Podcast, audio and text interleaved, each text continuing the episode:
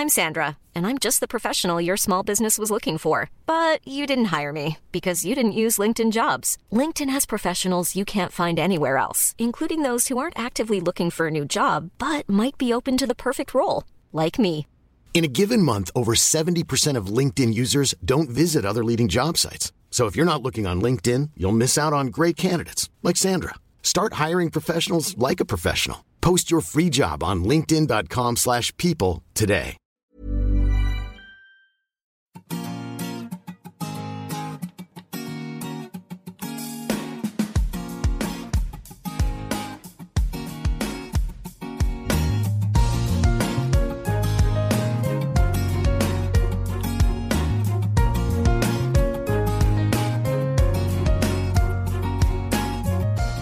Frauenstimmen.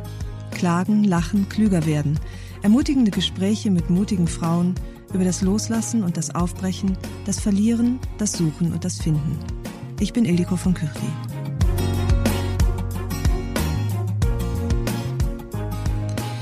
Ann-Marlene Henning ist Sexologin, Paartherapeutin und Bestsellerautorin. Sie nimmt natürlich kein Blatt vor den Mund, wenn sie über Orgasmen, Penisse, Vaginas und Leidenschaft spricht und über die sexuellen Mythen, die sich hartnäckig halten.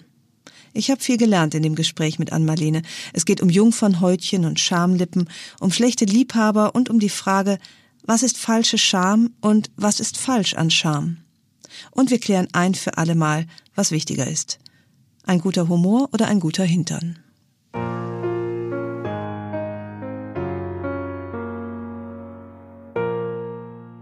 Herzlich willkommen, liebe Ann-Marlene. Ja, danke. Ich beginne mit einem Zitat von dir. Wir leben immer noch in einer sehr verklemmten Gesellschaft. Ann-Marlene, das ist doch kaum zu glauben. Brauchen wir wirklich noch mehr Aufklärung? Naja, du kriegst ganz viele Infos da draußen, äh, wenn du im Netz suchst oder verschiedene Sendungen und und und. Aber über die wirklich wahren Dinge sprechen wir nicht, wenn wir nämlich selber ein Problem haben. Also es gibt Tabuthemen immer noch. Menopause, weibliches Austrocknen, männliches Nicht-Stehen, äh, was Porno mit Jugendlichen oder mit allen anderen macht. Das sind alles so Themen, da sprechen wir nicht drüber. Auch Missbrauch, Grenzüberschreitungsgeschichten, äh, alles Mögliche. Und wir sprechen nicht gerne, wenn es uns selbst betrifft. Das wollte ich sagen. In der Theorie ist das ja, Ja. alles bekannt. Ja. Aber sobald es intim wird, ist es auch beschämend. Ja, weil dann bist du ja immer falsch. Also wenn du nicht genug weißt als Person, das sehe ich ja bei den Klienten und Klientinnen, dann denkst du ja erst, irgendwas stimmt mit mir nur nicht. Ich bin falsch, ich kann dies oder jenes nicht. Ich kann keinen Orgasmus beim Geschlechtsverkehr. Wenn ich dann komme und sage, ich mache dann ein ganz konkretes Beispiel, dann sage ich, aber wusstest du, dass ungefähr 90 Prozent aller Frauen nicht beim Geschlechtsverkehr, beim ganz normalen, schnellen Stoßen kommen können? Und dann sagen die Leute, nee, das wusste ich nicht. Und sind, ach so, dann bin ich nicht falsch oder krank oder irgendwas, sondern ich wusste was nicht und ich kann da was lernen, dazu lernen. Also da gibt es so viele Beispiele für, oder, oder ein ganz dolles Beispiel, Eliko. Dieses, diese Märchen und die Glauben, die da so draußen sind, zu allen möglichen Themen, zum Beispiel, dass es ein Jungfernhäutchen gibt. Diese Nummer, das, äh, ich weiß, wenn ich das sage, dass es das nicht gibt, dass die Leute sagen, die spinnt. Da, Anmalene hat keine Ahnung, wie können 200 Jahre von oder mehr äh, eine Lüge sein, ist aber eine. Ich habe mich ja, als ich mich auf dieses Gespräch vorbereitet habe, äh, mit dir beschäftigt und dem, Ja. was du sagst. Und habe unter anderem gehört, wie du sagst, es gäbe überhaupt Nee. kein Jungfernhäutchen. Und bis davor hätte ich noch gesagt, ich weiß eigentlich relativ gut Bescheid Ja, ja. über Sexualität. Ja. Und gibt es wirklich noch so viel Unwissenheit? Und da war ich kalt erwischt, weil ich äh, das wirklich verblüffend fand. Es gibt sowas wie ein Jungfernhäutchen gar nicht. Nee, es gibt so, äh, lustigerweise ist der lateinische Name dafür Corona, Ja. weil es ja Kranz heißt, also kranzförmig ist. Es gibt so Art, also mal, ich, ich erkläre es glaube ich vielleicht anders. Im Mutterleib, wenn wenn das Mädchen bei der, äh, so ungeboren noch ist, dann gibt es ein Häutchen. Da ist ihre kleine, der Eingang zur ihrer Scheide äh, zu. Und das entwickelt sich ganz fein, wie es sich auch gehört, zurück. Und wenn kleine Mädchen geboren werden, haben sie meist äh, nichts oder kleine Reste. Vielleicht so ein, ein rundum am Eingang sitzen noch Reste oder an, nur an einer Stelle. Und das, der Witz ist, alle könnten das doch selbst auch einfach verifizieren, aber man kann ja einfach nach unten gucken. Wenn man ähm, vier ist, macht man das auch noch, aber, aber dann kriegt man zu wissen, man soll es nicht machen und dann macht man es vielleicht nicht mit zehn oder mit 15 und guckt hin und sieht, dass da gar nichts ist. Aber für diese Lügerei ist ja auch smart. Das Jungfernhäuschen sitzt ja ein Stück drin. Also muss man reinpulen? Nee, muss man nicht. Also es ist am äußeren Rand und es ist wenig und Reste. Glaubst du, dass es eine absichtliche Erfindung hm? war, das Jungfernhäutchen? Ja. Meinst du? Eine männliche Erfindung? Dein, dein Gesicht. Glaubst du? Eine männliche? Oder ist es eine Verschwörungstheorie? So, nein, nein es ja? ist gar keine Verschwörung. Du, du, es ist überhaupt keine Verschwörungstheorie, weil, also man darf es noch nicht so laut sagen, weil wir ja weiblich sind. Also ich sage immer, es gibt Penisträger und die ohne. Und, und wer hat diese Sachen geschrieben? Wer hat religiöse Texte umgefasst, umgeschrieben. Also das steht oft verschiedene Dinge gar nicht in der Bibel, so wie es behauptet wird, oder in anderen ähm, Koran oder wo es auch immer ist. Aus dem Judentum gibt's alles Mögliche. Die sind ja immer ver verändert, diese Texte. Und da die Männer, äh, die Priester und, und, und immer Männer waren, auch die Schreiber und Frauen weder studieren oder oder noch jahrhundertelang durften, dann ist ja klar, dass es alles von Männern gefasst ist. Also man könnte sagen, eine institutionalisierte, strukturierte ähm, ähm, oder strukturiertes gegen ein, ein Geschlecht, nämlich gegen die Frauen. Weil ja. dann hat man den Griff. Wenn eine Frau Sexualität hat, lustvolle Kör einen lustvollen Körper und offen und also on the road ist, ich, ich habe, ich fühle mich sexuell und ich habe gerne Sex. Für wen ist das denn bitte ein Problem? Nicht für sie. Es ist Problem, ähm, ist ein Problem, wenn für ihren festen Partner, weil er dann nie wüsste, ob er eher das Kind vom Nachbarn aufzieht als sein eigenes. Er kann nicht sicher sein, was seine Frau in ihrer Freizeit mag, wenn sie lustig ist. Also machen wir sie lustlos und setzen sie hintern, hintern Herd. Ich kann kein Dänisch heute, äh, Deutsch heute, Doch, aber ich krieg's hin. Ich verstehe dich sehr gut, Anmalene. Ja. Aber ich, äh, wenn man sich mal überlegt, wie viel Leid, ja. Verklemmung ja. den Frauen und ganzen Kulturen erspart geblieben wäre, wenn man von Anfang an gewusst hätte, dass da nicht so eine Art Frischhaltefolie ja, zwischen richtig. unseren Beinen gespannt ist, wo man erstmal durchstoßen muss. Also ein ja auch ja. sehr unangenehmer erster Akt, erstmal von der Vorstellung her. Ja. Du hast zwei, ähm, du hast selber, ich, wir werden vielleicht nicht zu privat, aber du hast ja auch Kinder. Und als ich mit meiner Make Love Sendung in Leipzig da war, das ist eine Leipziger Schule, da war ich zweimal, äh, die waren so zwölf, zwölf, vierzehn und das erste Mal ist ja eher erst mit 17 bei den meisten, 17, irgendwas. Da haben wir gefragt, was ist euer Sorge fürs erste Mal? Und die Mädchen haben gesagt, dass es weh tut. Und die Jungs haben gesagt, dass sie ihrer Freundin ähm, äh, wehtun. Und das ist der Start von Sexualität. Dieser Schmerz, der bei den meisten, und glaub mir, Illigo, ich frage nach. Ich frage jetzt aus, aus Pietätsgründen, ich frage dich nicht, aber ich frage alle, die bei mir sitzen. Und die meisten sagen, wieso? Ich habe mich schon ewig gewundert, warum das bei mir nicht geblutet hat. Also ehrlich gesagt, ich rede ja nicht gerne über äh, meinen eigenen Sex oder grundsätzlich mhm. nicht, aber mein erstes Mal. Ich könnte bis heute schwören, dass es laut geknallt hat. Super, du warst eine von denen. Aber womöglich war nicht das auch nur in Sinne. meiner, äh, weißt du sozusagen, weil ich das erwartet habe. Ich dachte, es ist ein Knall. Ja, richtig. Gute Idee auch. Ähm, hier hier ja. platzt irgendwas. Was für eine gute Idee, weil es ist, wird ja beschrieben, wie so ein, wenn du so Bubblegum, Kaugummi ja. so aufbläst, das macht ja auch so ein Ding. Aber andersrum gefragt, wo du selber schon angefangen hast, hat es denn geblutet? War das ein wildes Erlebnis und tat es weh und so? An das Blut erinnere ich mich nicht, nee, aber an, an, einen vermeintlich ohrenbetäubenden Knall. Nein. Und weißt du was? Ja. oh, oh, und weißt du was? Man kann sich viel einreden. Also ich wüsste nicht, was da knallen soll. Aber, mhm, mhm. aber es kann definitiv tatsächlich wehtun oder mini bluten, weil man ja so angespannt ist, weil man ja weiß, dass es so wehtun soll. Das man rechnet ja mit dem Schmerz und ja, dann, dann hat man ihn wohl möglich. Und weißt du, was ich jetzt gerade sage? Ah, das ist der Abschluss von diesem Thema, aber dann, das ist meist so mein kleiner Beweis, dass, dass es ernst genommen wird hier und da ähm, dieses Wissen, weil es gibt Studien genug, die es wirklich belegen, dass es dieses Häutchen geschlossen nicht gibt. Und wenn ein Mädchen das hat, sehr geschlossen, ist es die Ausnahme, die medizinische Ausnahme und es wird dann vorsichtig geöffnet. Aber die Schweden, sage ich immer, die haben die Konsequenzen genommen und haben das Wort Jungfernhäutchen aus ihrem Duden gestrichen. Da möchten wir erstmal hinkommen, hier in Deutschland. Ja. Ein anderes Wort über das du gerne häufig sprichst und was dir auch nicht so ganz genehm ist, ist das Wort Scham. Ja. Mhm. Die weibliche Scham.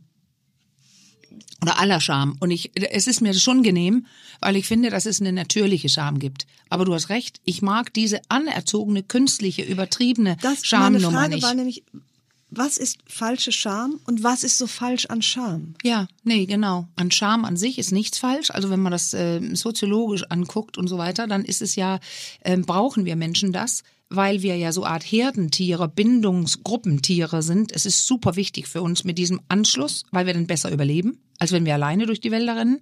Ähm, dann ist die Gruppe wichtig. Und dann muss man merken, wenn man aneckt in einer Gruppe, weil man rausgeschmissen werden könnte aus der Gemeinschaft. Und deswegen ist Scham da, dass man merkt, oh, ich war jetzt unpassend, ich war zu viel, äh, ich war irgendwas. Und dafür ist es gut, so eine soziologische Sache. Da gibt's ähm, Leute, die mhm. darüber reden. Ich glaube, Breenie Brown, die war beim TED Talk mal und hat dazu gesprochen und auch diese Erklärung abgegeben, dass es ein, ein wichtiges Ding ist, dass man sich schämt, weil man dann merkt, ich muss aufpassen, sonst fliege ich aus der Gruppe. Aber was wir hier tun, das ist ein so natürlicher Vorgang wie Sexualität und Körper, einfach der Körper, wie er ist, dass wir den so, so beschämen und verschämen von Anfang an, besonders was das unten angeht und besonders bei Frauen. Das stört mich. Wo hört die natürliche Diskretion, Intimität auf und wo fängt die unnatürliche Scham an? Ja, also ich denke, die natürliche, die ist einfach, dass man spürt, hier möchte ich mich gar nicht zeigen. Ich möchte zum Beispiel nicht unten ohne durch die Schanze laufen. Das ist, das spüre ich einfach von innen. Diese andere, da höre ich so Sätze im Kopf, ähm, das macht man nicht. Ähm, meine Mutter rümpft die Nase, meine Oma hat gesagt, du bist eine Schlampe, wenn du mit jemandem vor. Also dieses kein Sex vor der Ehe. Ich habe ja diese Postkarte zu Hause, äh, kein, keine Ehe vor dem Sex ne, äh, provokativ unterwegs, aber dieses, dass so Stimmen, die du gehört hast, dass Leute sowas gesagt haben, was du zu tun hast und was du nicht zu tun hast, das ist dieses, wo es schief geht, wenn dein eigenes Gefühl und dein eigenes Bedürfnis eigentlich sagt, das würde ich so gerne. Ich würde so gerne ohne Kopf, also noch dran, aber ohne diese Gedanken Sex haben ich würde gerne äh, mich entspannen können beim Sex oder ich würde mich gerne selber anfassen können, ohne mich schlecht zu fühlen. Das ist dann nämlich diese andere Scham, die angelernte, dass du ekelig, schlecht oder schlampig bist, wenn du es tust. Diese Stimmen in unseren Köpfen, die gibt es nach wie vor, ob schon oh, ja. so viel gesprochen oh. wird und auch relativ offen gesprochen wird ja. über Sexualität. Nee, gibt es. Ich habe meine Masterarbeit letztes Jahr geschrieben zum genitalen Selbstbild der Frau. Also das Gefühl für dein eigenes Genital, aber nur für Frauen. Es wird gerade eine andere gemacht zu Männern, aber ich musste mich irgendwo einschränken. Und äh, das war ähm, ganz deutlich zu sehen, was dieser, dieses Gefühl zum eigenen Geschlecht, wie das vermutet wird, dass es schlecht riecht, schlecht schmeckt, dass man die neue Dings da mit den Dampfbädern von Gwyneth Paltrow in den Medien, man soll sich dampfen da unten und sauber machen und die ganzen Regale in den, De in den ähm, äh, Drogeriemärkten und so, da ist ja alles dieses für die Frau das Dumme ist, jetzt sieht man auch, dass diese Reinigungsprodukte für die Frau, jetzt kommen Reinigungsprodukte für den Mann, was auch am Steigen ist, OPs an den inneren, ähm, also inneren oder kleineren Lippen, die manchmal außen hängen und groß sind, aber also die, die, die, die, die, die eigentlich kleinsten Lippen in der Vulva, die müssen wegoperiert werden, die müssen so gut wie das nicht vorhanden irre, sein. dass der Schönheitswahn und, und, ja. nun auch die Geschlechtsorgane ja. erreicht hat. Und deswegen, ja, das ist noch ein Thema. Und es gibt viele Studien, die das zeigen, dass ähm, dieses Ekelgefühl, und ich konnte das in meiner Arbeit sehen, die, also ich hatte, wie sage ich das, vielleicht meine Follower oder so, also ich habe auf den Kanälen gesucht, wo Leute sich eh für Sex interessieren, mhm. weil die ja mir, mich, die gucken meine Arbeit an. Und die, die waren fast alle positiv. Ich habe die aber eingeteilt in dreien, nämlich am positivsten, mittelpositiv und am wenigsten positiv, aber immer noch positiv. Mhm. Und die Unterschiede, allein durch diese kleinen Unterschiede in wie empfinde ich mein Genital, waren 0,00 meist signifikant. Und zwar die, die sich am besten unten fanden oder gerne mochten, hatten mehr sexuelle Begegnungen, initiierten öfter Sex, hatten mehr Orgasmen, hatten ein schönes Gefühl für sich selbst, nämlich als Subjekt und nicht Objekt, hatten eine höhere Selbstwert, äh, ein höheres sexuelles Selbstwert, weniger Schmerzen, weniger riskantes mhm. Sexualverhalten und, und, und. Also aber, es hat was zu sagen, wie du dein unten findest. Ein ich nenne es mal so ein sexuelles Selbstbewusstsein. Ja, woher ja. kommt das und woher kommt es nicht? Ja, das kommt in jedem Fall ja durch deine, also wir sagen das ja so mittlerweile, dass das meiste nicht angeboren ist. Das ist so das Erste, wo wir jetzt wieder bei der Aufklärung wären. Viele Menschen denken, alles ist angeboren. Und ich sage immer, ja, vielleicht ist es angeboren, dass irgendwelche Penisse immer irgendwo reingeführt werden und deswegen Leute schwanger werden, weil sonst wären wir alle nicht hier. Aber ob es Spaß gebracht hat und nett war oder nicht, ob es mir besonders gefallen hat, das ist nicht gesagt. Also geht es darum, angeboren ist, dass wir so was Lust spüren irgendwie, dass wir meinen, jetzt bin ich irgendwie geil und auch schnell draufkommen, wie es zu lösen wäre und wenn wir genug geil und erregt sind, auch noch ein Orgasmus kommen kann. Aber der Rest wird gelernt. Und jetzt fragst du wann? Und deswegen komme ich und sage, ab der Geburt. Also das ist, wir sagen sogar, wir Sexologen, ähm, also wissenschaftlich gesehen, sind ganz, ganz viele Lernschritte für Sexualität und sexuelles Selbstwert ganz früh und sind gar nicht im sexuellen Bereich.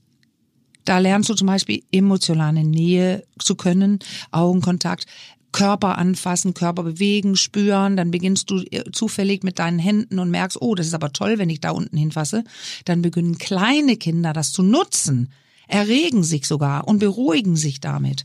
Also es fängt früh an, von wegen hier Pubertät. Und da geht es um sexuelle Skripte, die sich ganz in Ruhe über das ganze Leben, auch wenn man schon erwachsen ist, weiterentwickeln. Und wie, wie die sind, das kann man nicht sagen, das ist wie, was hat derjenige oder diejenige erlebt. Und wie wurde es im Hirn einsortiert, also als gut oder schlecht. Mein Beispiel, damit es so, so leicht verständlich mhm. wird, ist immer, dass ich früher dachte, wie schmeckt denn Whisky? Das ist ja ekelig. Äh, kein neunjähriges Kind würde einen Whisky mögen. So, und warum mag ich es jetzt? Es brennt genauso wie damals. Und äh, ja, was will ich? Ja, ich weiß, ich habe gelernt, bestimmte Dinge daraus zu schmecken ähm, die, die, die, ähm, die, die Holznote, Vanillenote, was weiß ich. Und ich habe gelernt, den anders ähm, durch den Rachen mhm. gleiten zu lassen. Es schmecken, riechen dran. Ich weiß, was es in der sozial, äh, in sozialen Zusammenhängen, also ich werde ein bisschen angetrunken vielleicht und ich trinke den mit jemand anderem und plötzlich hat ein Whisky in meinem Hirn eine ganz andere Platzierung, als wenn, als wenn ich, als ich neun war. Durch meine Erfahrung. Es gibt auch Leute, die ihn mhm. nicht mögen. Ja. Aber so ist der Sex auch. Es geht um dein Erlebnis. Sex ist immer retro, also deine Lust und dein Mögen oder nicht mögen ist immer retrospektiv. Du kannst doch immer nur das vergleichen, wenn du Dinge erlebt hast. Dann habe ich ja im Zweifelsfall mit meinen beiden Söhnen, die äh, 10 und 14 sind, womöglich schon etwas falsch gemacht, vielleicht aber auch schon was richtig. Was kann man denn richtig machen, gerade in der Erziehung mhm. von Männern, damit sie oh ja. gute also damit sie selber eine erfüllte Sexualität ja. haben und dadurch im besten Falle auch äh, ja. erfüllte Sexualität vermitteln können. Also dann würde ich nämlich da sagen, so drei Riesenpakete. Ja. Was früher war, also ich bringe das gleich zusammen, was früher war, dann ihr eigenes Männerbild und dann Stichwort Porno. Das sind so die drei großen für jeden jungen Mann. Also, weil du gerade sagtest, vielleicht habe ich was falsch gemacht, da wollen wir nicht hingehen, aber nur erzählen, in der ersten Lebensphase, also weit bis zur Pubertät könnte man sagen, da kann man was richtig machen, wenn man zum Beispiel das Positive bestärkt. Wenn man, wenn die nach unten fassen oder ziehen an ihren kleinen Pipimann da, vielleicht mit dreien oder vieren, äh, das, so kam meiner in die Küche damals, einmal im Sommer, ganz klein, mit so einem, wir wohnten oben und hatten ein Schwimmbecken draußen auf der Terrasse, Dachterrasse und, und dann zog er da drin rum, nackt und dann sage ich, ja, was machst du da? Und dann sagt er, ich ziehe und das ist toll. Ich sage, wie, wo toll? Wie, wie, wie, wie merkst du das? Es zieht zum Bauch. Und das ist toll. Und dann lief er wieder weg. So, das Gute betonen und sagen, das bringt Spaß und irgendwann beibringen, es sind private Teile, geh in dein Zimmer. Also die den Spaß auch betonen und so weiter, in dem Alter Körper erforschen lassen, eher mit dem Schmunzeln als mit einer gerümpften Nase. Ja. So, und das nächste ist das Männerbild. Und das ist schon viel schwieriger. Da habe ich Leute gehört, die viele Leute, äh, Väter, die auch sagen, ja, ich weiß, dass der moderne, moderne Mann reden und weinen kann. Ich bringe ihn trotzdem bei Indianer weinen nicht, weil er wird dann trotzdem draußen fertig gemacht. Warmduscher, schwul und und und. Das ist schwer. Ganz schwer. Ich sehe aber, um den abzurunden, bei jüngeren Männern, also die, die äh, vielleicht um die 30 oder jünger, sind oft feministischer als die Frauen selbst die kennen sich aus, die fühlen sich männlich, die können Mann sein, obwohl die fast stricken und häkeln manchmal oder weinen oder auch Gefühle haben. Und das ist mein Spruch zu dieser Sache mit den Männern. Spruch hört sich ja doof an, aber ich sage das immer, die größte Diskriminierung gegen Männer überhaupt, die es gibt. Das ist diese dieses Abtrainieren der natürlichen Gefühle, die kleine Jungs natürlich so haben, wie Mädchen auch. Und deswegen das Männerbild finden. Welcher Mann bist du? Und dann einfach ein paar Sondersachen zu Porno doch sagen, weil sie es gucken. äh, egal ob man es glaubt oder nicht, die landen da, wenn die Disney-Filme runterladen. Deswegen die drei Themen, weil dann sehe ich die, die bei mir auf der Couch sitzen, auch junge Männer, ähm, die ja sagen, wir sind die Generation, die mit links wichsen, hat mir ein 25-Jähriger gesagt, weil die rechte Hand auf der Maus liegt. Und dass er kam, weil er zu früh kam. Dein Lächeln ist Gold wert gerade. Ja, der meint es ernst. Und das sind die Themen, die dann nämlich entstehen. Wenn wir nichts dazu sagen, dann gucken die im Schnitt vier bis sechs Jahre Porno. Und das zum Thema sexuelle Skripte, bevor sie ihren richtigen Sex haben. Also wir müssen was dazu sagen, die, die, die machen was nach. Dazu möchte ich einmal Tom Ford, den Modedesigner, ja. Äh, zitieren, der sagt, manchmal denke ich, dass der Sex vor 150 Jahren viel besser gewesen sein muss, weil es noch keine Bilder gab, ja. die einem gezeigt haben, wie Sex auszusehen hat. Ist da was dran? Ja, da ist was dran, weil man hat da nicht äh, gewusst, wie es sein soll. Also der Druck war anders. Aber ich würde ungern wieder da zurückgehen, gehen, weil in die normalen Beziehungen landen wir denn bei Kirche und Co. Ja. Und dann heißt es einfach, was war der Standardsatz für Frauen? Das war, Frauen haben damit nichts am Hut. Der Mann will immer und du stehst zur Verfügung. Und dann heißt es hinlegen und ich sehe die Leute, die sind dann so 80, 83 habe ich gerade eine gehabt, ähm, die kommen dann Frauen und sagen, ich habe vier Kinder, ich hatte mein ganzes Leben Sex. Es, ich habe rein nichts davon gehabt. Jetzt ist mein Mann gestorben, jetzt war ich in der Kur, jetzt habe ich einen Kurschatten und dann geht's los. Die stehen da durch die Medien beeinflusst, weil wie sollten die sonst auch draufkommen und sagen, ich will auch. Und dann gab es schon einige Male, dass ich dann ein, ein Dildo zum Üben bestellt habe, für die, weil die das sich selbst nicht für getraut haben. Ja. Nein, die war, die war 83. Die wollte es wissen. Sie hat gesagt, ich will wissen, wie es ist. Ich habe noch nie einen Orgasmus gehabt. Aber die sprechen es nicht so leicht aus wie jetzt. Lass mich an dieser Stelle, Oder? wo wir äh, ganz äh, angenehm beim Thema Alter gelandet sind, oh. dir die erste Männerfrage vorspielen. Ah, du hast Fragen gekriegt. Zum Thema Alter, die ja. Dir gestellt wird von deinem Freund oder zumindest einem dir wohlgesonnenen Mann, dem Journalisten Gerd Skobel. Oh nein, lieber Gerd, was will er denn jetzt fragen? du bist ja eine, du bist ja eine Füchsin. Ah, ich freue mich, dann kann es ja nur gut gehen mit der Frage. Wie ist sie denn? Ah, der ist auch frech. Da kann auch was nach hinten losgehen jetzt. Hallo Ann-Marlene, ich hoffe, es geht dir gut in diesen wirren und äh, sehr verwirrenden Zeiten. Das liegt ja nicht nur an Corona, sondern auch an einer Menge von anderen Dingen. Schade, dass wir uns in den letzten Wochen nur immer mal kurz über WhatsApp eine Nachricht hin und her geschickt haben. Das letzte Mal, als wir uns gesehen haben, da warst du ja mit zwei anderen Frauen äh, in meiner Sendung ähm, diese Sendung über Vagina, Vulva, Klitoris und die Sexualität der Frauen. Ihr habt wirklich den Kanal gerockt.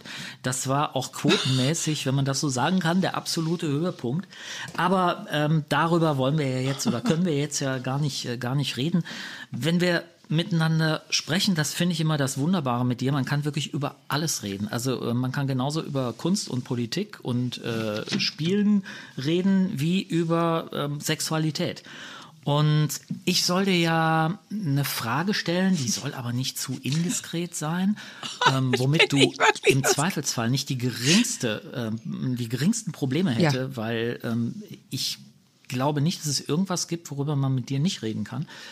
Ähm, jedenfalls soll ich dir eine Frage stellen, die nicht zu indiskret ist, aber äh, trotzdem auch eine ähm, echte Frage. Und ich habe tatsächlich eine echte Frage. Wir sind ja gewohnt, Sachen immer auch von der wissenschaftlichen Seite anzugehen. Also es gibt eine Menge von Dingen, über die wir, Bereiche, über die wir sehr viel wissen und, und äh, Untersuchungen gesammelt haben und wissenschaftliche Artikel und so weiter. Und was mich interessiert, ist das Alter. Mein Gefühl ist ja, dass wir zwar super viel über das Alter wissen, aber das passt überhaupt nicht zur subjektiven Wahrnehmung. Und eigentlich kann man alles über das Alter immer wieder in die Tonne hauen. Jetzt denkt man, man hat es irgendwie kapiert. Nein, hat man nicht. Und was mich interessiert ist, geht dir das eigentlich genauso? Hast du auch das Gefühl, dass alles, was man oder das meiste, was man drüber weiß, eigentlich Bullshit ist und alles ganz anders ist? Oh, lieber Gerd, danke. Das ist doch eine super Frage. Ja. Und er hat das auch so schön erklärt und darauf hingeleitet und so. Und ich würde sagen, ja und nein. Also absolut ist es so, dass ich denke, ich weiß das alles jetzt. Das dachte ich schon seit 20 und in jeder neuen Phase merke ich, oh, ja, kann sein, aber jetzt wusstest du wieder gar nichts. Weil ähm, jetzt ist mein Leben völlig anders, mein Körper ist anders, mein Sex ist anders. Jetzt rede ich aber ja mit sehr vielen aber über Sex und über Alter und wie Dinge sich verändern. Und das ist nicht alles Bullshit, finde ich. Aber Gerda hat ja trotzdem wieder recht, weil es kann sein, dass es auf eine Person überhaupt nicht passt. Also sei es nur, Frauen sind weniger feucht, äh, Männer können nicht stehen und da steht einer durch und einer hat Sex bis 90 und ist super feucht. Also alles mit so einer Art, mit so, mit so ähm, ja, mit natürlicher Neugierde betrachten. Aber ja, ich schmeiße oft was über den Haufen, auch. So wie Gerd gerade gesagt hat. Kannst du Beispiele sagen, wo du durch dein eigenes Altern überrascht bist? Du bist jetzt Mitte 50. Ne? Ja, ja, ich bin 56, ja. genau. Ja, weil ich habe ja gerade ein super aktuelles Beispiel. Das kommt jetzt aus einer ganz anderen Ecke, nicht nur sexuell. Mhm. Ich kann nicht sagen, wie lange ich sage, wenn Leute fragen, fehlt dir dein Land gar nicht? Du bleibst doch, du bleibst doch nicht für immer in Deutschland. Meine Antwort war immer, na klar, bleibe ich in Deutschland. So ein kleines Dorf in Dänemark, wo ich herkomme, nie wieder. Schmeiß ich gerade über den Haufen, weil zum Beispiel ich merke, je älter ich werde, je mehr stört mich äh, Geräusche von ähm, Verkehr und Umwelt und von Menschen. Wenn Leute über mir reden oder ich Rücksicht nehme oder schrie einer an der U-Bahn eine Viertelstunde durch die Gegend seinen Hund an. Wirklich, ich weiß nicht, was das war, wie so eine Show vorhin. Fast hätte ich ihn angegriffen.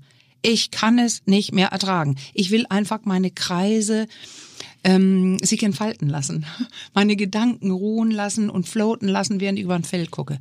Ich schmeiße komplett meine Aussagen über den Haufen.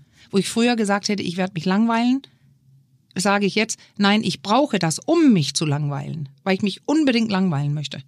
Gilt das auch für deine sexuelle Veränderung? Überra ja. Erlebst du da auch Überraschungen?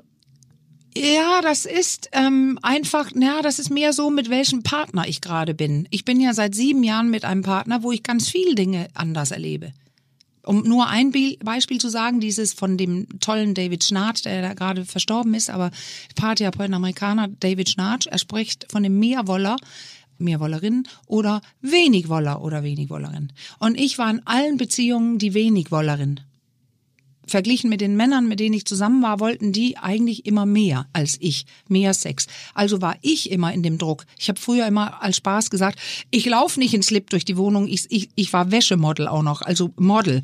Ich sah gut aus und deswegen äh, habe ich immer, ich laufe nicht in Wäsche, dann bin ich dran. So, und hier ist es genau andersrum. Äh, ich bin die Mehrwollerin in der Beziehung, die ich jetzt habe. So weit gehe ich jetzt. Aber sonst sage ich nichts mehr. Margarete Mitscherlich sagt dazu, Psychoanalytikerin, hm? der Augenschein sagt einem, dass der Sexualtrieb der Männer stärker ist. Aber vielleicht ist das kein biologisches Phänomen, sondern ein kulturelles. Also, ganz klare Antwort, wenn das alles ist äh, richtig, es ist ein kulturelles, aber sie sagt ja gerade, vielleicht ist das kein biologisches Phänomen. Nein, es ist sogar ein biologisches Phänomen, dass Frauen lustvoller sind als Männer. Da sieht man mal, was so ein kulturelles etwas mit der natürlichen Lust machen kann. Es gibt Studien, die das zeigen, dass äh, die sind nur nicht so gerne publiziert, dass Frauen sogar sehr lustvoll sind. Und wenn wir das jetzt in kulturgeschichtlich oder in der Evolution anschauen würden, was ist das doch auch logisch, oder? Wenn wir überlegen, eine Frau hat nicht so viel Lust da, und, und Monogamie und so weiter, dann kommt dieser eine Mann, vielleicht mit schlechten Spermien. Wenn sie aber immer feucht ist und immer Lust hat, dann kommen mehr Spermien und dann gewinnt die Menschheit. Und deswegen, vielleicht kennst du es, wenn ich das sage, weil es war sehr, sehr breit und wild publiziert vor, weiß nicht, zehn Jahren oder acht Jahren, diese Studien, wo Frauen zum Beispiel im Porno, im, also im ähm, Versuchslabor Pornos schauen und Männer schauen Pornos im Labor, beides mit Elektroden an ihren Genitalien. Dann kommen die Männer raus, wenn es ihre bevorzugte Art war vom Porno, sagen sie, ja, das war erregend und ähm, sie sagen auch, ich war erregt und die, die Elektroden beweisen, ja, das stimmt. Wenn es nicht ihr Geschmack war, sagen sie, nee, das war uninteressant und da war auch der Penis. Also die haben eine Übereinstimmung zwischen genital und sind mal erregt und mal nicht. Frauen sind immer erregt, sogar wenn Affen kopulieren. Die kommen aber raus und sagen, das war ekelig, ich bin nicht erregt. Ihre Vagina war aber feucht. Also die Frauen können eigentlich immer. die, ihre Vagina reagiert auf alles Mögliche und wird feucht. Und wollen auch viel öfter, als die Kultur es ihnen zugesteht und sie selber sich ja. vielleicht dann auch. Ich glaube ja. Und deswegen ein Klischee, was ich gleich platt fahren kann, ist in der Praxis bei ganz vielen Kollegen und auch Kolleginnen und bei mir, ist nein, das sitzen nicht nur die Männer, die wollen, und die Frauen haben weniger Lust, sondern genau so oft sagt, sitzt da eine Frau und sagt, oh Mann, das ganze Gestreichel und das Gerede können wir nicht einfach ficken. Und sie will mehr und der Mann hat keine Lust. Also dieses Ding mit der Kultur und was ist da? Ich glaube, die Frauen haben richtig viel Lust und es gab auch andere Beispiele. Welt, äh, wenn du 2000 Jahre zurückgehst, es gab andere Kulturen, die Frauen waren die Sexuellen. Also irgendjemand hat erfunden, dass wir die Frauen dämpfen müssen und wir glauben heute dran. Ein gemeinsamer Freund von uns hat auch die Vermutung, dass im Grunde die Frauen hinter allem, was am Sex gut und aufregend Na? ist, stecken. Und das ist ähm, der Moderator Jörg Tadeus. Ich wollte fragen, ob du ihn noch gegriffen hast. I love it. Männer brüsten sich gerne damit, dass es ihnen gelungen wäre, Frauen ins Bett zu quatschen. Deswegen meine Frage an die tolle Ann-Marleen. Ist das wirklich möglich? Lassen sich Frauen ins Bett quatschen oder feucht nicht letztlich alles sowieso einen Plan, den Frauen viel früher gemacht haben, als es der Mann wahrnimmt? Ich glaube, du kannst keine Frau ins Bett quatschen, wenn sie nicht eh wollte. Genau. Also wenn du sie da reinquatschen kann, was ist, wenn, weil sie eh geil ist und ein lustvolles Wesen ist und sie nur gelernt hat, dass sie das eigentlich nicht darf. Aber in Wirklichkeit glaube ich, also äh, äh, hören wir oft, die Frauen quatschen die Männer nicht ins Bett, aber die kommen rein und suchen sich genau ihr Beute. Sehr oft. Also Frauen machen das vielleicht im Rudel ähm, äh, und je nach Persönlichkeit natürlich gehe ich wild ran oder weniger wild dran, aber es, ich habe in Dänemark schon in meiner Ausbildung gelernt, die Frau nickt. Die Frau entscheidet. Und da braucht es oft nicht so viel Überredung, wie viele denken. Äh, das kommt ein bisschen darauf an manchmal, ob das andere mitkriegen, was sie macht. Wenn es gesehen werden kann, oh, sie ging jetzt mit ihm und sie hat jetzt mehrere und so, dann sind wir sofort in dieser sozialen, gesellschaftlichen Scham, dass sie eine Schlampe ist, wenn sie mit zweien schläft, erst erhält. Deswegen muss sie ein bisschen aufpassen, was die Nachbarn sagen. Aber dass sie wollte, das äh, steht auch zur Debatte. Sie hat nur gelernt, das nicht zu spüren. Aber wenn ich Frauen sage, bitte mach als Hausaufgabe zu Hause jetzt, spür mal nach unten eine Woche, dann sagt die Frau, äh, ja, kann ich gerne machen, aber da werde ich nicht viel finden und kommt wieder und sagt, wow, hätte ich nicht gedacht. Also bei den Frauen ist viel mehr los, wenn sie sich trauen, dahin zu spüren. Und vielleicht ist das das ins Bett, ähm, wie heißt das, reden oder so weiter, dass sie in die Lust gebracht wird, die sie ohnehin hat. Und die sich dann traut, dem nachzugeben. Da kann es sein, dass der eine oder andere Mann dann meint, er hätte sie ins Bett geredet. Aber ihre Lust ist dann einfach nur angetickert, die sie gelernt hat zu verstecken. Lust und Liebe.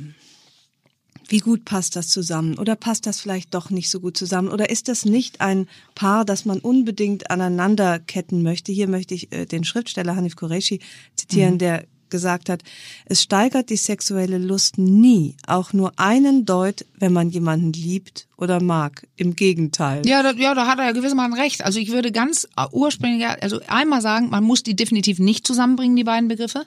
Also Lust und Sex oder Lust und äh, also äh, Liebe und Lust, ähm, das ist das eine. Die können sowas von unabhängig voneinander ähm, herrschen. Also man kann wunderbar geil sein mit jedem, jeder. Es muss nicht unbedingt Liebe sein. Andere sagen dann doch, mit Liebe ist es noch schöner. Aber ähm, um diesem Zitat dann zu folgen oder zu erklären, äh, neurophysiologisch ist es einfach so, dass ähm, die Neu Neuigkeit, also das Verliebtsein und immer neue Partner und Partnerinnen zu haben, das Gehirn eher wach werden lässt und auch die Lust als die Länge in einer Beziehung. Das ist ja das Nerv, das ist das, was was am meisten die Lust bedroht, ist die Länge der Beziehung, ähm, wo wenn es Liebe ist, sind es andere Neurotransmitter und Hormone, die los sind im Körper. Und die sind eher Lust nicht dämpfend, aber nicht so lustpushend, weil man doch zusammenbleiben soll, weil Menschen, Kinder evolutionär, die überleben sonst nicht. Also es geht darum, wir sollen zwar Vögeln und Kinder kriegen, aber dann sollen wir auch zusammenbleiben. Und ähm, ja, deswegen Beziehung kann Liebe, ähm, äh, äh Beziehung kann Lust töten oder killen oder dämpfen, wenn wir alle denken, es soll so sein wie in Hollywood und wie früher, und dadurch der Druck aufkommt, wir sind falsch, weil wir nicht notgeil sind, ähm, dann tötet es irgendwann das Ganze. Weil dann ist auch noch Druck da, dass wir irgendwas müssen. Ähm, und dann, dann wird es schwer, dagegen anzukämpfen. Aber andersrum, ganz schnell noch, den David Schnarch wieder, der hat ja sein Buch geschrieben, Intimität und Verlangen. Also Verlangen ist ja diese Lust. Und zwar, er sagt, das ähm, sagte, hat geschrieben, dass diese Intimität, wenn man jemanden wirklich begegnet, wenn man sich traut, auch mal unangenehme Dinge zu sagen, sich zu zeigen, wie man gerade drauf ist, dann wird wieder spannend und dann entsteht ein echter Kontakt zwischen zwei Menschen und der kann geil machen. Die langsam weniger werdende Leidenschaft in langen Beziehungen ist ja ein großes ja. Thema und sicherlich auch ja. in deiner paartherapeutischen Praxis. Ja. Ich frage mich manchmal, was ist denn eigentlich problematisch daran, wenn du, wie du sagst, es eigentlich so vorgesehen ist, dass die ja. Leidenschaft ja nicht ein Leben ja. lang in einer langen Beziehung äh, glühen kann wie am ersten Tag. So ist es gar nicht gedacht. Nee. In so rauer See kommt man ja, kann man, kommt man ja überhaupt nicht gut lange zurecht.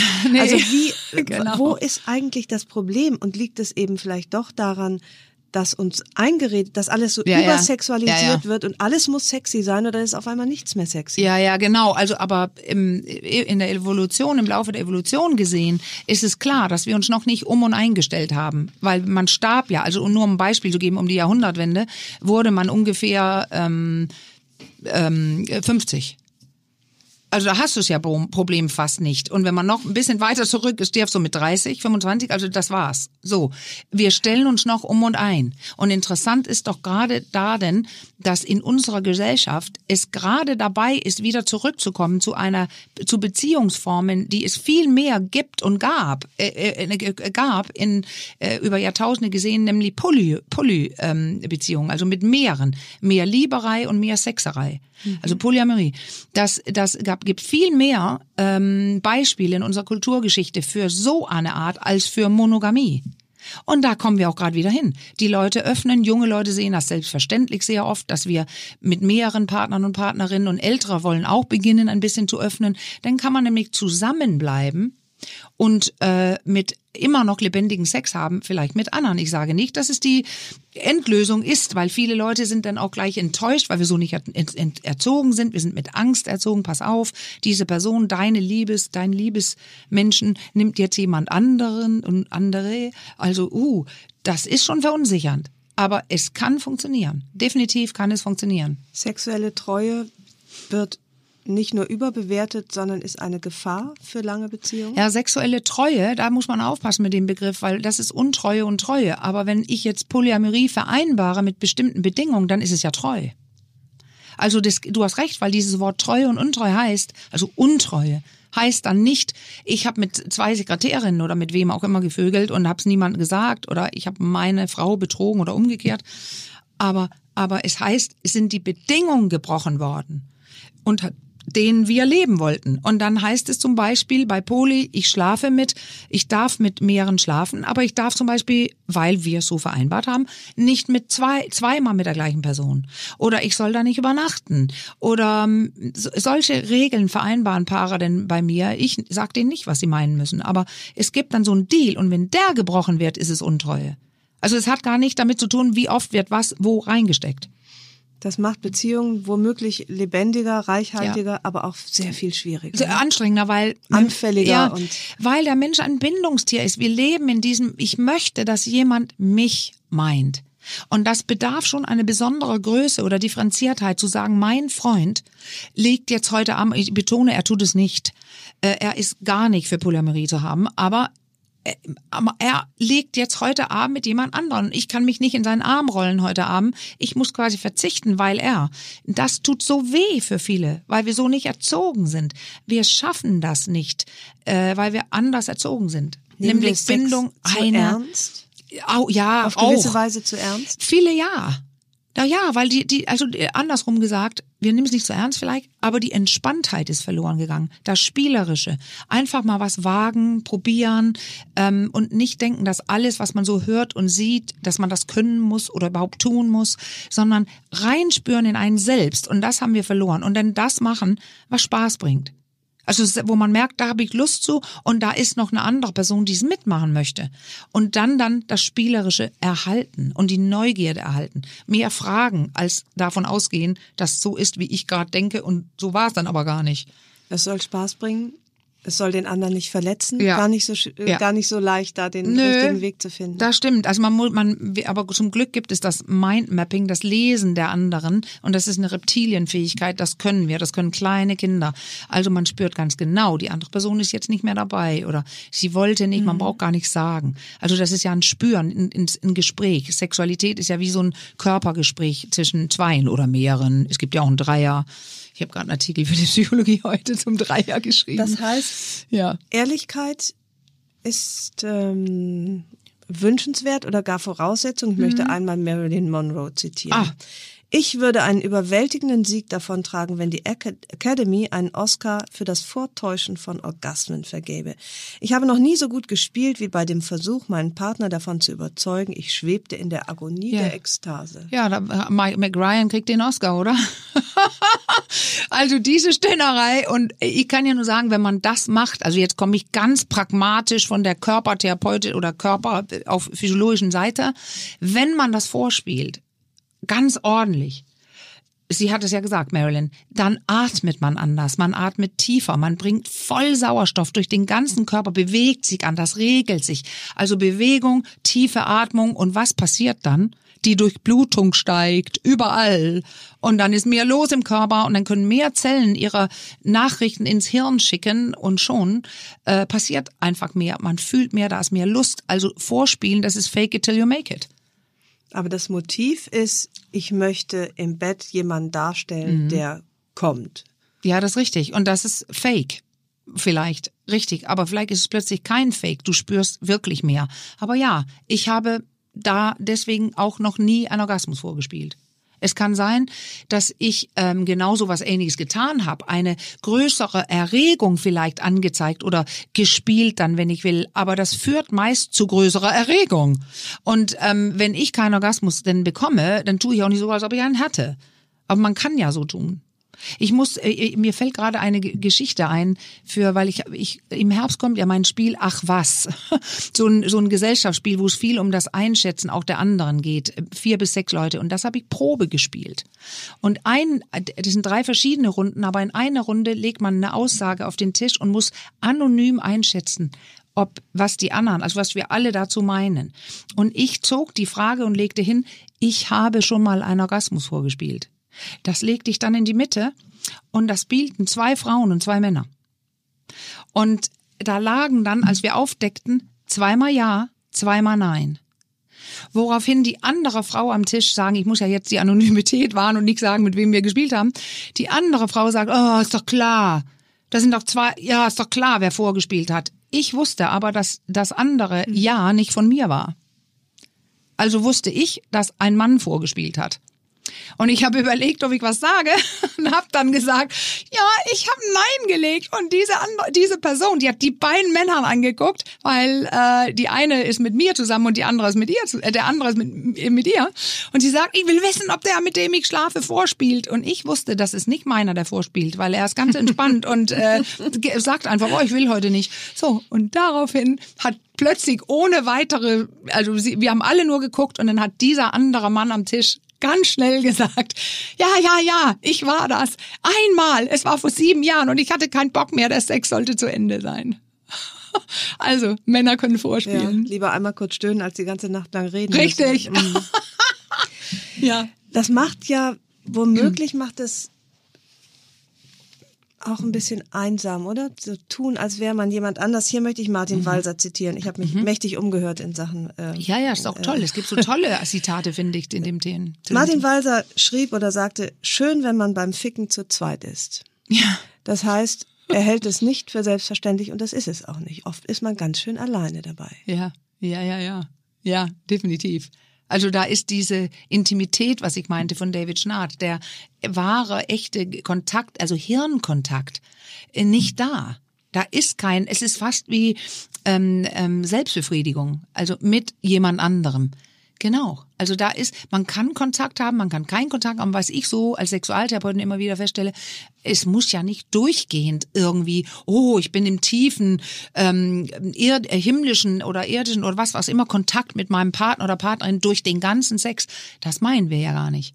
Aber dass man nicht, dass man sich auch mal zeigt. Und das heißt, wenn ich mich zeige, dann, das ist es doch, wenn ich mich traue zu, zu stöhnen und zu zeigen, das finde ich besonders toll oder oh lass mal oder mach mal das oder dann mache ich mich ja verwundbar und äh, die anderen können mich auslachen, äh, ablehnen oder oder oder und da kommt gleich die hohe Scham aus. Ich zeige mich lieber nicht. Ich mache mich verwundbar und verletze womöglich auch den anderen, ja, der ja so ist es. wie übrigens 66 Prozent der Deutschen wahrscheinlich auch glaubt, er sei gut im Bett und wenn man ja. ihm dann sagt, oh, du also das ja, das ist es eben. Da kommt diese Scham wieder hoch und äh, weil weil wir nicht abgelehnt werden wollen. Wir wollen gemögt und auch nicht werden. ablehnen. Ich finde ja. das nicht unwesentlich, nein, nein. dass man dem Gegenüber Absolut. auch denkt, ach, was tue ich dem an, wenn ich ihm jetzt sage, er macht das seit zehn Jahren eigentlich genau einen Zentimeter Richtig falsch. Der ja, Stelle. genau. Und das hat, das, da gibt's ja Studien, die genau das zeigen. Der Grund fürs Vorspielen oder dieses nicht sagen ist immer äh, den anderen, also oft auch hier den Mann nicht zu verletzen zu wollen, weil er immer noch nicht weiß, wo die Klitoris ist, wie du gerade angedeutet Ja. hast. Das habe ich an Sex in the City. Da gibt's so eine Szene, wo Samantha diese Sex lustige von allen, die hat ähm, Sex mit mit mit ähm, mit vielen Männern und auch manchmal ab und zu öfter mit einem und die sagt dann ganz brutal, ich meine sie ist das oder war es die Anwältin, die rothaarige, kurzhaarige, jedenfalls sagt diese Frau, okay, wenn du es wissen willst, weil der Mann bohrt, bin ich gut, war ich gut, war das gut heute, irgendwann sagt sie, Point one, also Punkt eins, die Klitoris ist ein Zentimeter tiefer als du denkst. Point two, und das war Schock. Er ist ja stinkesauer geworden und hat den Raum verlassen und will sie nie wieder treffen. Ja, das ist so ein Ding. Wo sitzt die Klitoris? Also eigentlich wissen es viele, aber viele, ja. Und man wird womöglich nicht als guter Liebhaber geboren, oder? Wie wird man denn gut im Nein, Bett? eben nicht. Da, genau, das sind da, durch Erfahrungen und zwar auch durch Rückmeldungen von anderen. dann auch durch Korrektur. So, und Frauen lernen ja, das hatten wir schon am Anfang, Ligo, dieses, die Frau macht alles für ihn. Das hängt so tief in uns drin noch. Man muss sich um diesen Penis kümmern und lieber nicht sagen. Und deswegen auch das mit dem Schmerz in meiner Masterarbeit. Das war sehr furchtbar, weil die Zahl war extrem hoch äh, bei allen Frauen, die einen kleinen Schmerz hatten in irgend hier oder da irgendeiner Weise. Und die stoppen nicht. Die machen weiter weil die ihn nicht enttäuschen wollen. Und das ist, gehört auch dazu. Ich will nicht sagen, dass er zu doll ruppelt an meine Klitoris oder mein, mein Hauptbeispiel für das Ganze, dass ganz, ganz viele Männer immer noch denken und jetzt von Porno extrem unterstützt, dass wenn man eine Frau in die Lust bringen möchte, ruppelt man ganz doll auf die Klitoris oder zieht an die Nippel. Und äh, die, die ich frage, vergiss du es. siehst mein du siehst es, ich schmerzverzerrtes das. Gesicht. Und das ist es. Da geht man erst hin, wenn sie schon geil ist. Das ist der größte Sexkiller überhaupt, zu sagen, ich guck mal, ob was geht, dann geht nichts. Ah, dein Gesicht, Heldiger. Aber das ist doch wahr, oder? Ich habe gerade wieder eine gefunden, die das genauso empfindet. Ich auch. Bitte nicht. Hm, das sind Sexstopper. Kann ja nicht sagen, wie viele Klienten das sagen, wenn ich das dann rauskitzel. Was ist es? Warum hast du keine Lust? Naja, der Sex, wie er anfängt. Aber wahrscheinlich gibt es doch deswegen auch sehr viele schlechte Liebhaber, weil Frauen nicht ehrlich genug waren. Ja. Weil sie nachher nicht gesagt haben, du, äh, Ja, da muss ich dir jetzt noch mal ein bisschen Aufklärung So ist es. Und weißt du was, damit es hier so genderneutral bleibt, wenn wir haben wir jetzt nur Männer und Frauen, Penis und Vagina, aber dann drehen wir den doch auch mal um. Wie viele Männer haben gesagt, die hat keine Ahnung, wie man bläst. Der sagt dann aber So auch genau. nicht wie. Das ist immer dieses hoch runter wie im Porno und darum geht's ja eigentlich bei den meisten nicht, wenn überhaupt kurz vorm Orgasmus. Aber davor geht's ja eher, vielleicht eher um wie ein Softeis essen oder sowas. Jetzt nur als blödes Beispiel reingesprochen, dass sie das auch für sich macht und nicht nur wie sie denkt, dass er es wohl wollte, nämlich wie im Porn. Da müsste er was sagen. Jetzt tut er bist auch du nicht. so äh, voller Eifer und ich finde, Jetzt- dazu passt auch sehr gut eine Männerfrage, die ich noch auf Lager habe. Ah, und zwar du? von dem äh, Sexualtherapeuten Professor Ulrich Clement. Oh, Uli, ja, über Missionare und Ethnologen und wann der Spaß eigentlich aufhört. Ja. Hallo an Marlene, ich grüße dich. Hi. Nun kommt da gestern Nachmittag eine ganz nette E-Mail daher von Ildiko Kürti mit der Frage an mich, ob ich dir eine Frage schenken könnte. Schenken, das hat mir gut gefallen. Ich habe auch eine Frage an dich. Dazu muss ich erst was Kurzes erklären. Du erinnerst dich, dass wir vor gut zwei Jahren, zweieinhalb Jahren, glaube ich, hier in Heidelberg uns getroffen hatten, um einen Tag lang miteinander zu debattieren über verschiedene sexualtherapeutische Fragen. Daraus ist auch ein kleines Büchlein rausgekommen mit dem Titel Wenn es um das eine geht, das Thema Sexualität in der Therapie. So, jetzt meine Frage.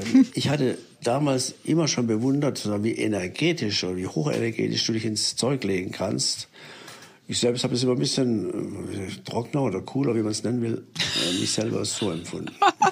Meine Frage ist jetzt die, es, du kennst ja diese Unterscheidung zwischen Ethnologe und Missionar. Und zwar im übertragenen Sinne meine ich das. Ist auf dem sexuellen Terrain ist er der Missionar oder die Missionarin, der diejenige, die, also für diejenigen, die sie missioniert, auch weiß, was gut für die ist. Also sexual, naja. sexpositiv, wie man das sagt, als sexpositiv aufgelegt ist und ja, für die gut, was für die anderen gut und schön ist. Inklusive, wenn, wenn sie was ärgert, inklusive Empörung, Parteinahme und so weiter. Das ist der Missionar. Der Ethnologe auf der anderen Seite ist jemand, der nimmt zunächst mal gar nicht Partei, sondern schaut sie an, was ist los, wo sehe ich die die Abgründe, wo gibt es auch Dinge, die mir selber in meinem eigenen kulturellen Koordinatensystem nicht gefallen würden. So, jetzt die Frage nach dieser Unterscheidung.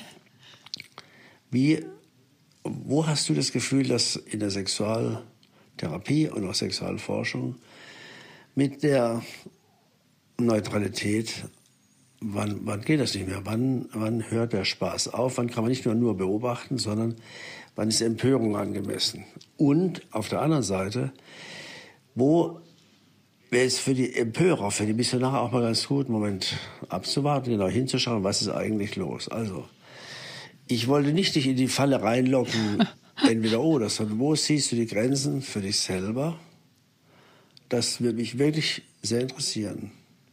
Tschüss. Auf dich ist Verlass, Uli. das ist eine wirklich tolle Frage. Ja, und auch toll, dass du das, äh, dass Uli das so erklärt, weil das ist ja eine echt schwierige Frage. Und ich glaube, ich würde die in, in, in, in zwei Richtungen beantworten. Also, ähm, ich glaube, dass eine gewisse, ein gewisses Maß an Empörung nötig ist an verschiedenen Stellen. Äh, da bin ich eine Missionarin oder Pionierin, also, oder eine, noch eine Pionierung, weil es gab schon viele Pioniere in dem Bereich, aber ich baue dann auf deren auf und da wirke ich so und so möchte ich auch wirken. Und das ist, wenn es um diese Rollen geht, Frauengeschlechter. Ich bin empört, dass Frauen immer noch leiden müssen drunter, dass es ein Jungfernhäutchen geben soll. Also diese ganzen Geschlechtersachen, da bin ich wirklich empört und ich glaube, dass jemand laut schreien muss, immer wieder mal. Ähm, und äh, die andere Stelle ist äh, zu dem Thema Missbrauch, Grenzüberschreitung, was ja auch leider auch häufig auch äh, gegen Frauen ist. Ähm, da gibt es also diese Stellen, wenn Leute selber nichts tun können, ähm, sich nicht wehren können, dann werde ich laut.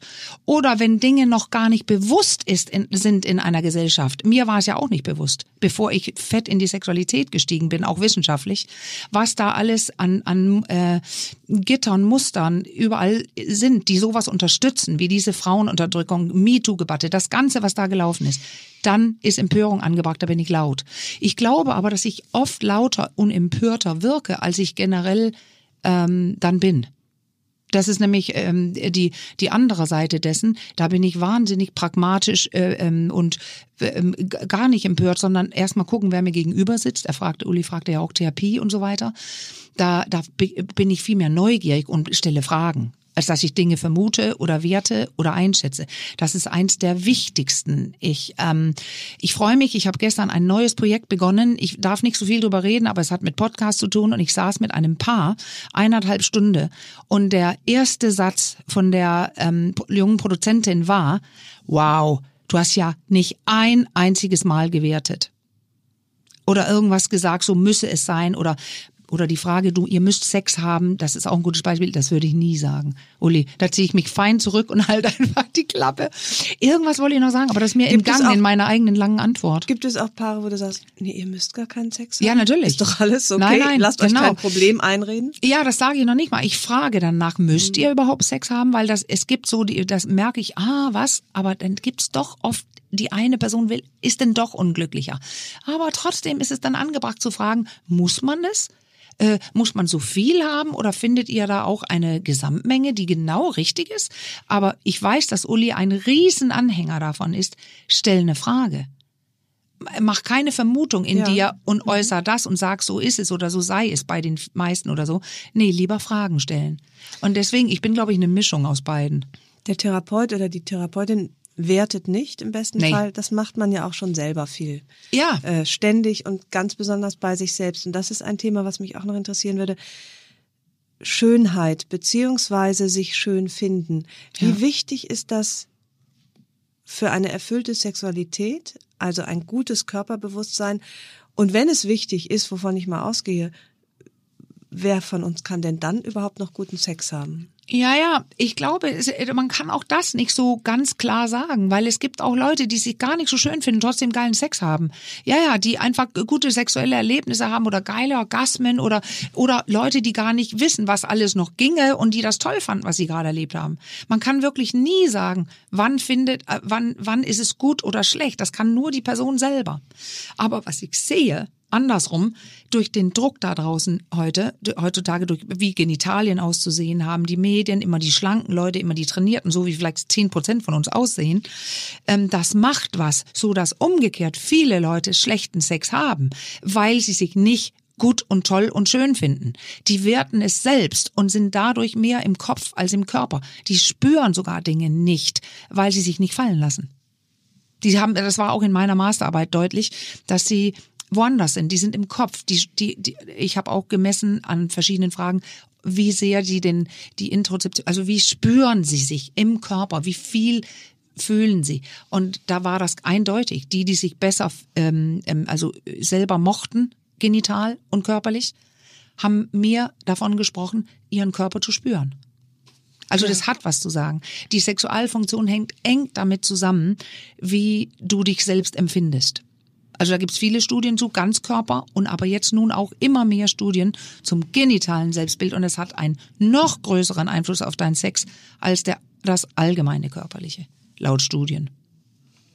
Also es beeinflusst deine Art, Sex zu haben und deinen Genuss, dein, deine Fähigkeiten, was du lernst und was du fortentwickeln kannst, ob du dich gut oder schlecht fühlst. Und sich selbst gut zu finden, ist ja viel schwieriger in Zeiten, in denen man so Ja. sehr genau gezeigt kriegt, Ja. was angeblich normal und gut Ja, ist. genau. Wer wusste denn äh, noch vor 20 Jahren, Nee. wie Schamlippen auszusehen Nee, haben? die wir ja jetzt so nicht mehr nennen, ne? Das sage ich ja jedes Mal, wo ich die Schamlippen, das ist auch ein. Wort. Jungfernhäutchen, Scham- Ja, ja, genau. Schambeutel heißt es nicht und es ist das gleiche Gewebe. Das ist immer mal, finde ich immer. Ja, das, das, das, deine Genitallippen oder Venuslippen oder was du willst.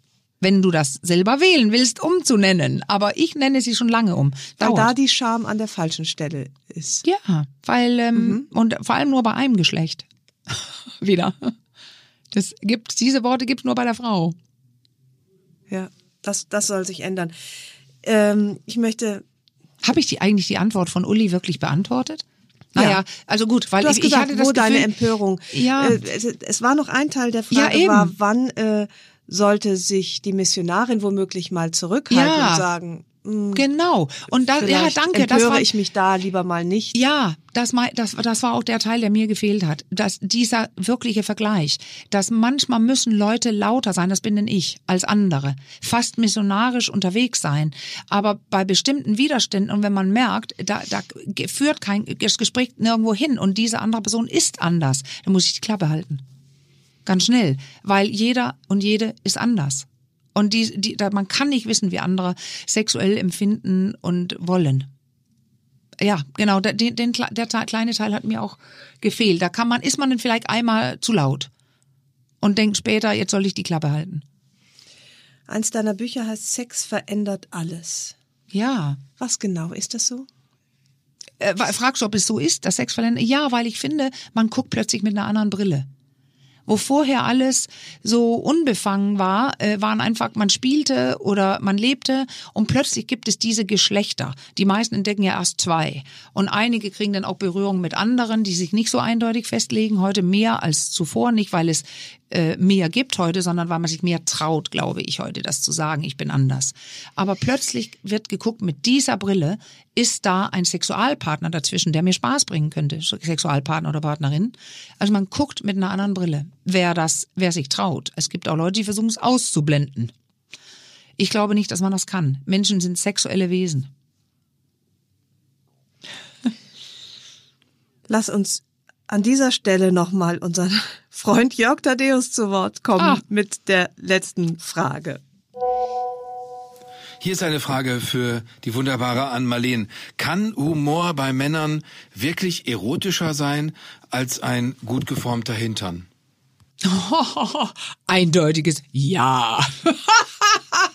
Und jetzt noch, weil ich das immer tue, noch die kleine physiologische Erklärung dazu. Ja, ähm, der gut geformte Hintern ist geil, weil man vermutet damit so ein bisschen gute Stoß- oder Eindringfähigkeiten und man kann ja dann immer schon hinfassen. Aber ich finde, äh, also wenn ich jetzt so eine griechische so, so Statue sehe, so ein Mann, das heißt ja noch lange nicht, dass das ein gut im Bett wird.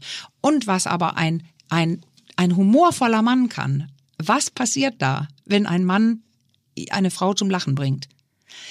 Ihr Beckenboden bewegt sich, zuckt und pumpt da unten um ihr ganze, ihre ganzen inneren Klitorisanteilen und und und. Also viel Lachen heißt, sie durchblutet ihr Becken und das kann dann sein, dass diese Frau auch da unten was spürt. Also führt es direkt vielleicht ins Bett. Und vielleicht Lieber kann ja auch gar nicht schaden, wenn man einen missglückten Akt dann auch noch mit Humor nimmt, dann ist es auch nicht mehr so schlimm. Nein, genau. Dann fühlt sich einfach toll an da unten, wenn man seinen Beckenboden mit Lachen betätigt. Sehr gut. Ich danke dir, ich danke den fragenden Männern in diesem Podcast. Darf ich dir Was? auch danken? Ich finde, das sind tolle, das sind meine Lieblingsmänner, die du zusammengesucht hast. Ja, das freut mich sehr. Ich liebe mit denen zu reden. Die sind alle, es ist toll, so reflektiert und stellen so gewagte Fragen und so, wo ich wirklich tatsächlich einmal mal richtig denken muss, nachdenken muss. Toll. Super. Ja, du hast wunderbare Freunde. Ja. die kluge Fragen stellen. Und ich äh, habe das sehr genossen. Wir haben intensiv gesprochen, wir haben gelacht, ich habe ja. Neues erfahren und äh, möchte mich bedanken bei dir, Ann-Marlene.